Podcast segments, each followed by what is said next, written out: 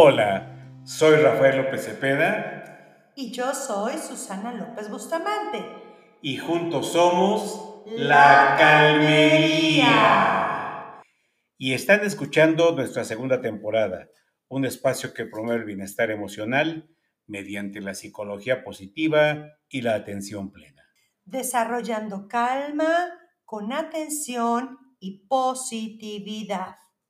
Para dar inicio vamos a tener un momento de calma. ¿Nos ayuda Rafa a respirar? Con gusto, Susi. Vamos a pedirle a nuestra audiencia que nos siga porque vamos a inhalar y exhalar. Una respiración de calma. Vamos a inhalar en tres tiempos, a retener en uno y a exhalar en cuatro. ¿Empezamos? ¿Están listos? ¿Están listas?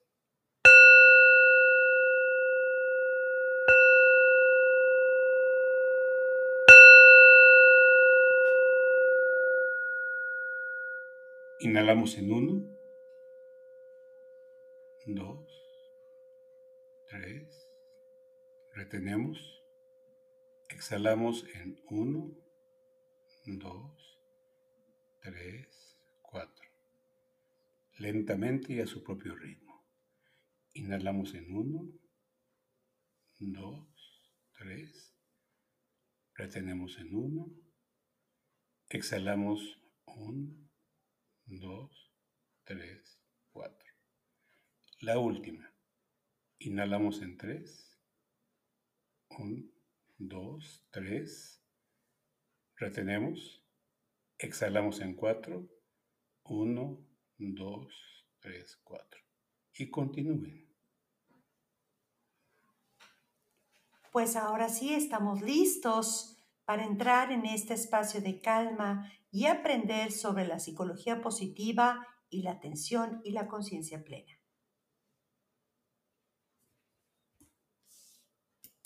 Hola Susi, nuevo episodio de la Calmería, autocontrol emocional en adultos, nuevamente con nuestra invitada de lujo, Ale Angers. Adelante Susi. Gracias, Rafa. Pues un gusto estar otra vez aquí en la calmería y de verdad que ahora sí Ale nos está poniendo tareas bien difíciles para cómo entrar en calma, pero desde nuestras emociones. Así es que Ale, bienvenida nuevamente. Gracias por aceptar otra vez nuestra invitación, porque creo que el, el episodio pasado nos dejaste con mucha tarea de lo que como adultos tenemos que aprender para hacer esta parte de nuestra regulación emocional. Entonces, Ale, pues para no quitarte más tiempo, eh, pues quisiéramos arrancar con la primera pregunta. ¿Cómo podemos entender eh, lo que significa la regulación emocional, Ale?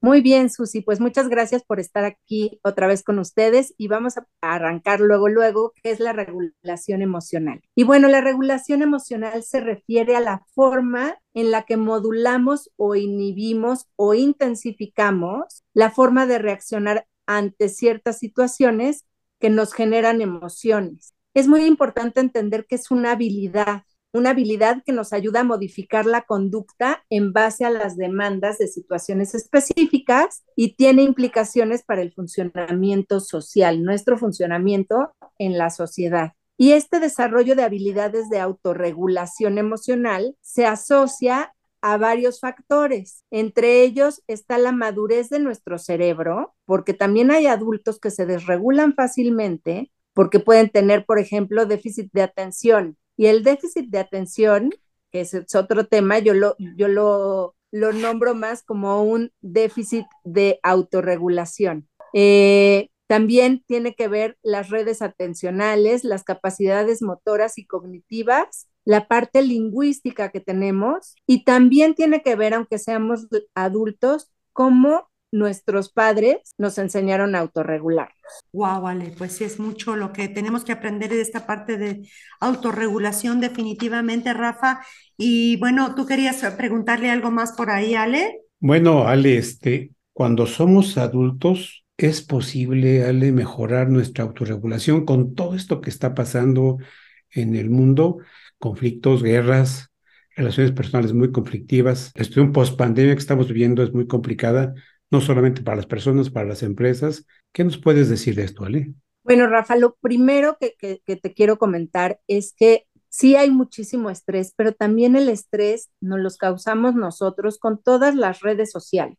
Las redes sociales nos dan expectativas y nos enseñan como vidas perfectas, nos ponen ejemplos de gente que quiero tener el mismo cuerpo de esta persona, quiero comer igual de sano que esta persona, etcétera, y todo eso nos causa muchísimo estrés. Pero no importa si somos jóvenes, niños o adultos, el cerebro está preparado siempre para seguir aprendiendo y seguir haciendo redes neuronales. Entonces, si yo quiero aprender a autorregularme, aunque sea el más explosivo y tenga 55 años, no importa, no es, no es que ya así soy, porque así ya tengo 55 y ya no puedo cambiar. Si yo quiero cambiar, cambio porque cambio, pero sí se tiene que trabajar para cambiar, porque igualito que aprendemos a andar en bicicleta cuando somos niños, que primero nos tienen que ir deteniendo y tenemos que practicar y practicar y practicar hasta que podemos hacerlo solitos, es igualito lo que tenemos que hacer para aprender la autorregulación. Entonces, tenemos que entender que no es cuestión de, ya me dijeron las técnicas y ya me dijeron cómo hacerle, y pues no me salió, entonces esto no sirve, lo tengo que hacer todo el tiempo. Muy bien, Ari, pues es, es algo que todos tenemos que intentar, ¿no? Autorregularnos y tener autocontrol y autoconocimiento, ¿no crees? Claro. Adelante, Susi. Gracias, gracias, Rafa. Efectivamente, ahorita estaba haciendo memoria de cuánta gente a veces conocemos, Ale y Rafa, que nos dicen, es que yo soy así y no voy a cambiar, ¿no? Entonces, pues tolérame con mis explosiones y con mi falta de autorregulación emocional. Muchísima gente conocemos así, así es que, pues qué bueno que comentas esto, Ale, porque le estamos dando la posibilidad a la gente de sí puedes cambiar y no tienes por qué sufrir tú ni sufrir la gente que está alrededor de ti. Pero a mí me gustaría, Ale, eh, empezar a aterrizar un poco en algunas estrategias que tú nos pudieras recomendar, ya que nos comentas que efectivamente estamos siempre en la posibilidad de aprender nuestra autorregulación emocional. ¿Qué podríamos hacer nosotros como adultos para empezar verdaderamente a entender cómo puedo trabajar mis emociones de una manera positiva, Ale? Bueno, pues primero hay que reaprender acerca de nuestras emociones. Y lo primero que tenemos que hacer es el autoconocimiento que acaba de mencionar Rafa hace un momento, que es la capacidad que tenemos de reconocer nuestras conductas, nuestras creencias, nuestra forma de ser, nuestras emociones, nuestras experiencias vividas, lo que nos motiva, todo eso que marca nuestra esencia como persona. Y cuando nos conocemos, podemos aceptar también a los demás tal y como son y aceptarnos a nosotros mismos. Y eso hace que logremos tener un mayor autocontrol. El segundo punto sería la autorregulación, que es esta capacidad que tenemos para gestionar o para encauzar nuestras emociones, sin contenerlas ni tampoco reprimirlas, sino reconociendo qué es lo que estamos sintiendo y expresándolo de una forma adecuada, porque muchas veces explotamos y justo cuando estamos enojados, etcétera, decimos cosas horribles. Entonces, hay que tratar de expresarlo de la forma más adecuada. Cuando logramos autorregularnos, podemos identificar nuestros recursos de afrontamiento y tomar decisiones mucho más asertivas y desarrollamos tolerancia a lo que sentimos, a las emociones y resolvemos de mejor manera los conflictos. Luego viene la parte de la autoestima, que es la consideración que cada uno de nosotros tenemos sobre nosotros mismos en base a nuestra autorrealización. O sea, qué tan realizado me siento y cómo, cómo me quiero por todo esto que he hecho, ¿no? Y luego la autoaceptación, que es el juicio que nosotros hacemos sobre nosotros mismos, cómo, cómo nos evaluamos a nosotros mismos. Esa es la autoaceptación. ¿Y cómo puedo lograr todo esto? Primero es aprender a identificar la reacción somática que me da esta situación que estoy viviendo, que me está desregulando es decir, cómo me siento ante determinado evento y a partir de ello identificar cómo actúo y cómo respondo.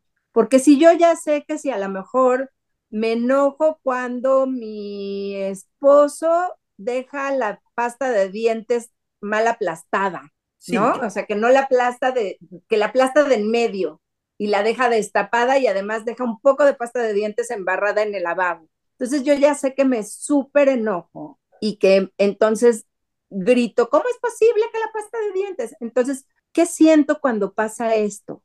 Entonces, primero tengo que identificar qué siento y a partir de ello, decir cómo puedo actuar y cómo puedo responder ante esto, porque a lo mejor si yo lo pido de una manera horrible, pues me van a responder también de una manera horrible, ¿no? Entonces, luego comunicar las emociones sin proyectarlas a los otros, porque generalmente decimos, me haces enojar, por tu culpa estoy enojado, por tu culpa se me cayó el vaso de agua, es más, porque me distrajiste, ¿no? Entonces, es muy importante no proyectar nuestras emociones en los otros y dar mensajes yo en vez de mensajes tú. Tú me haces enojar, no es cierto. Yo me enojo cuando tú dejas la pasta de dientes así aplastada.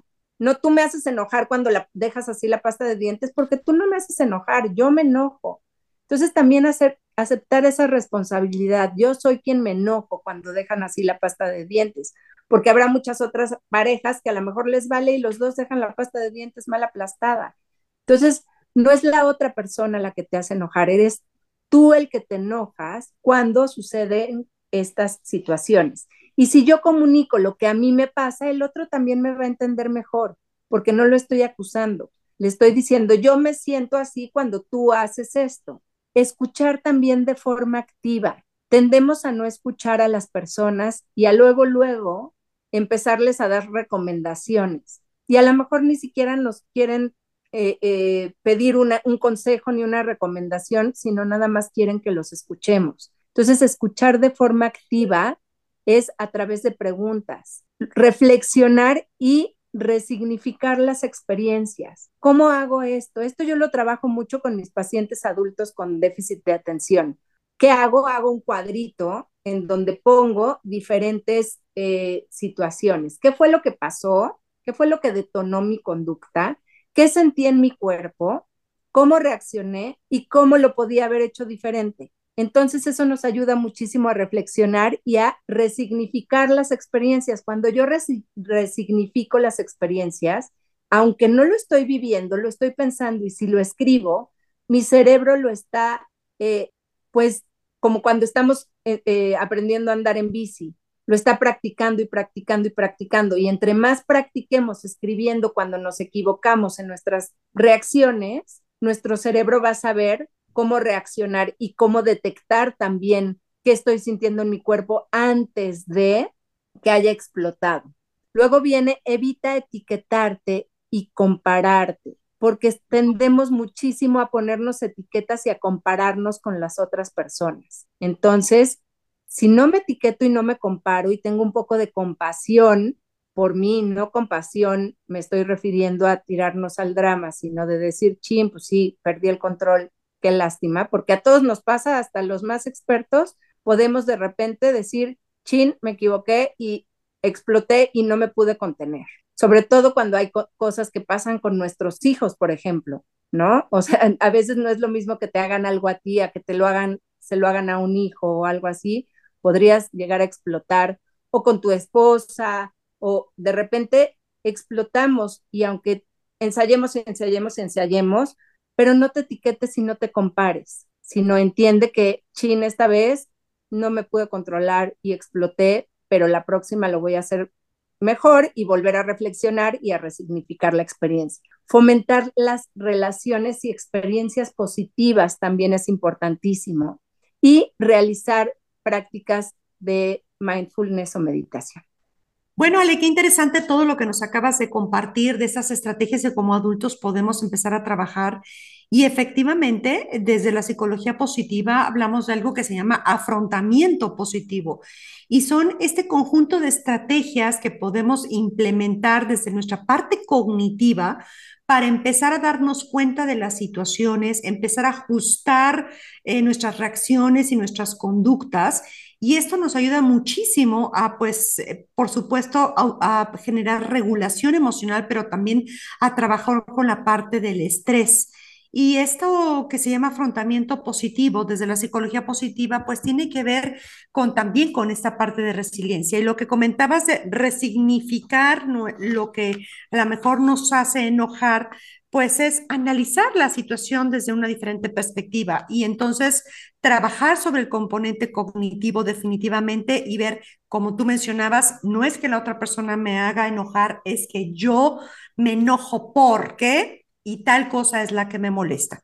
Cuando empezamos a trabajar desde esta capacidad cognitiva y con nuestro afrontamiento positivo para resignificar o simplemente cambiar de observador y analizarnos desde una situación diferente, voy entendiendo que la otra persona no es la culpable en general el enojo, sino que detone en mí algo que es lo que yo tengo que aprender a identificar, a reconocer y autorregular. Mil gracias, Ale, por estas estrategias maravillosas. Y creo que por ahí Rafa tiene todavía otra pregunta más que quisiéramos que nos apoyaras a responder, Ale. Sí, bueno, mira, tú mencionaste ahorita 10 estrategias, cual más interesante, pero cinco de ellas de autoconocimiento, lo voy a decir como los comentaste, aceptación, autoestima, autoaceptación y compasión, pues tiene mucho que ver, además, las demás también, pero estas especialmente tienen que ver mucho con la atención plena. Hace poco tuvimos un episodio de compasión que seguramente ya escuchaste eh, aquí en la calmería, pero bueno, pues eh, aceptación y autoaceptación son dos temas que para mí son fundamentales. Son parte clave y, base de la atención plena. Y reconociendo esto, Ale, yo quisiera que nos explicaras, porque además mencionaste mindfulness como atención plena como una de las estrategias. ¿Qué tal si nos amplías esta, e, este tema? ¿Cómo nos puede ayudar a los adultos en la atención plena para autorregularnos, para tener bienestar emocional? Ale? Bueno, relacionado con el autocontrol, la atención plena que podemos poner es estar en el momento presente. Entonces, si yo me estoy desregulando en este momento porque me estoy enojando, porque la pasta de dientes está aplastada por en medio, lo primero que tengo que hacer es darme cuenta qué es lo que está pasando en mi cuerpo. Y eso es la primer parte de la atención plena. ¿Qué estoy sintiendo en mi cuerpo?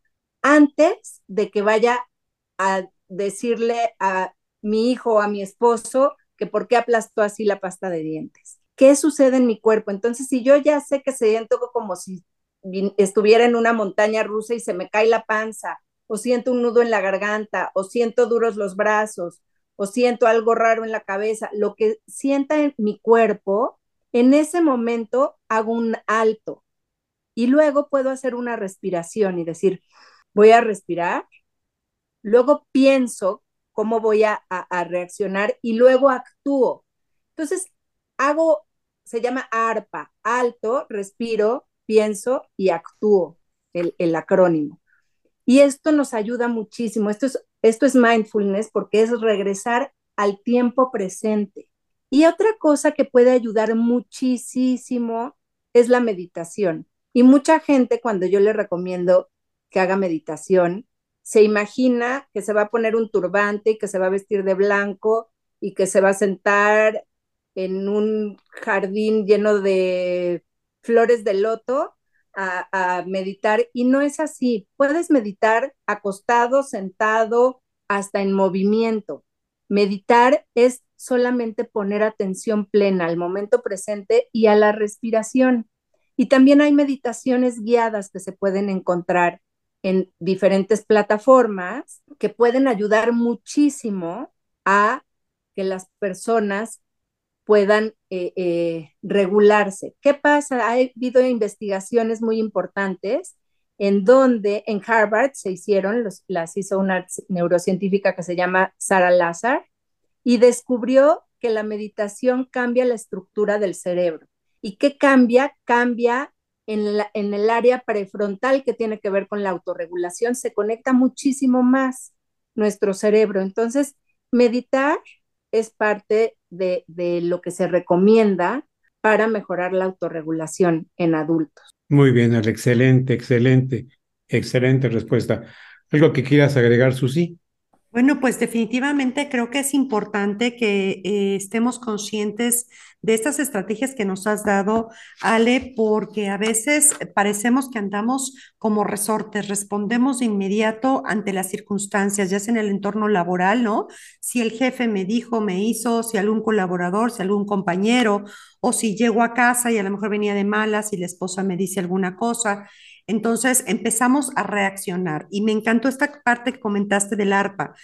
Paremos, ¿no? Generemos un alto, respiremos, pensemos y actuemos, pero siempre en conciencia con lo que estás sintiendo en el cuerpo y identificar claramente cómo se manifiesta en este componente neurofisiológico, pues nuestra emocionalidad. Así es que definitivamente tendríamos que invitar, Rafa, Ale, a toda nuestra audiencia a que empiecen a meditar. Creo que los tres somos eh, asidos. Eh, practicantes de la meditación y nos permiten mantener mucha más tolerancia, trabajar mucho más en nuestra paciencia, no ser tan reactivos ante las situaciones del día a día que nos pueden detonar, ¿no? Una eh, alta valencia de emocionalidad, una, una fuerte reacción. Entonces creo que definitivamente el, el meditar, el respirar, el hacer visualizaciones, el poder trabajar desde esta parte de parar son estrategias muy buenas. Yo cuando trabajo con los directivos, eso trabajo mucho, ¿no? Si tienes una junta, si vas a ver a alguna persona y a lo mejor estás molesto porque tienes que llamar la atención a algún colaborador, primero trabaja tus emociones y después, pues atiende la situación nunca contra la persona, sino contra la acción que realizó, que eso es lo que tenemos que estar conscientes. Y bueno, pues no sé, eh, eh, Rafa, si tú quieres, por favor, eh, no sé, comentar alguna cosa más, recomendar algún libro. Adelante, por favor. Sí, Susi, mira, bueno, pues recursos ya hay bastantes aquí en el podcast de la Calmería, en la primera temporada y esta segunda temporada, de la que también hemos estado ya hablando. Y hablando de recursos, yo sí quisiera recomendar un libro que se llama Mindfulness y Equilibrio Emocional. Este libro contiene un programa de ocho semanas para mejorar la salud emocional y aumentar la resiliencia. Es un libro muy completo, yo lo recomiendo ampliamente. Está escrito por Margaret Cullen y Gonzalo Brito. Tiene un prólogo de John Kabat-Zinn, que hay que leerlo, es un, prólogo muy, muy profundo y, tiene no solamente la parte teórica del mindfulness, sino también una gran cantidad de prácticas meditativas e incluso pues nos regalan unos audios que podemos aprovechar de meditaciones guiadas hechas con la voz de Gonzalo Brito, que es un hombre chileno que tiene una gran capacidad y él pues eh, tiene canales, un par de canales en YouTube, muchas entrevistas, ha hecho grandes cosas Gonzalo Brito. Y bueno, muy recomendable la editorial es Editorial Sirio. Mm, ¿Alguna otra cosa que recomendar, Susi? Bueno, Rafa, pues efectivamente, pues eh, sería interesante también recomendar um, un libro para aquellas personas que quieran trabajar eh, y usar el mindfulness en sus entornos laborales. Y hay un libro muy interesante que se llama Trabajar con Mindfulness del doctor Michael Sinclair y de Josie Seidel, que mm, este libro nos puede dar también muchas estrategias para poder entender qué tengo que hacer, eh, cómo puedo implementar algunas eh, herramientas para mi trabajo en el área laboral. Ale, tú también querías recomendar algo. Bueno, a mí me gustaría recomendar unos libros que que son muy importantes también como de cajón, el de inteligencia emocional de Daniel Goleman, el líder resonante crea más, también de Daniel Goleman, tus zonas erróneas de Wayne Dyer y tu mejor tú, que tiene que ver mucho con la psicología positiva de Margarita Tarragona. Pues creo que logramos Qué, qué, maravilla dar tantos recursos a nuestra audiencia, ¿verdad, Ale y Rafa? Sí. Y bueno, pues eh, de verdad ha sido un placer tener este, estos dos programas, mi querida Ale, compartiendo desde la importancia de la autorregulación emocional, ya sea que lo hagamos desde padres como padres hacia nuestros hijos o aprender nosotros mismos para poder tener un mejor vivir. Eh, ¿Quieres eh, comentar algo más? lo último que puedas comentar, Ale, ¿qué más haces en el mundo laboral?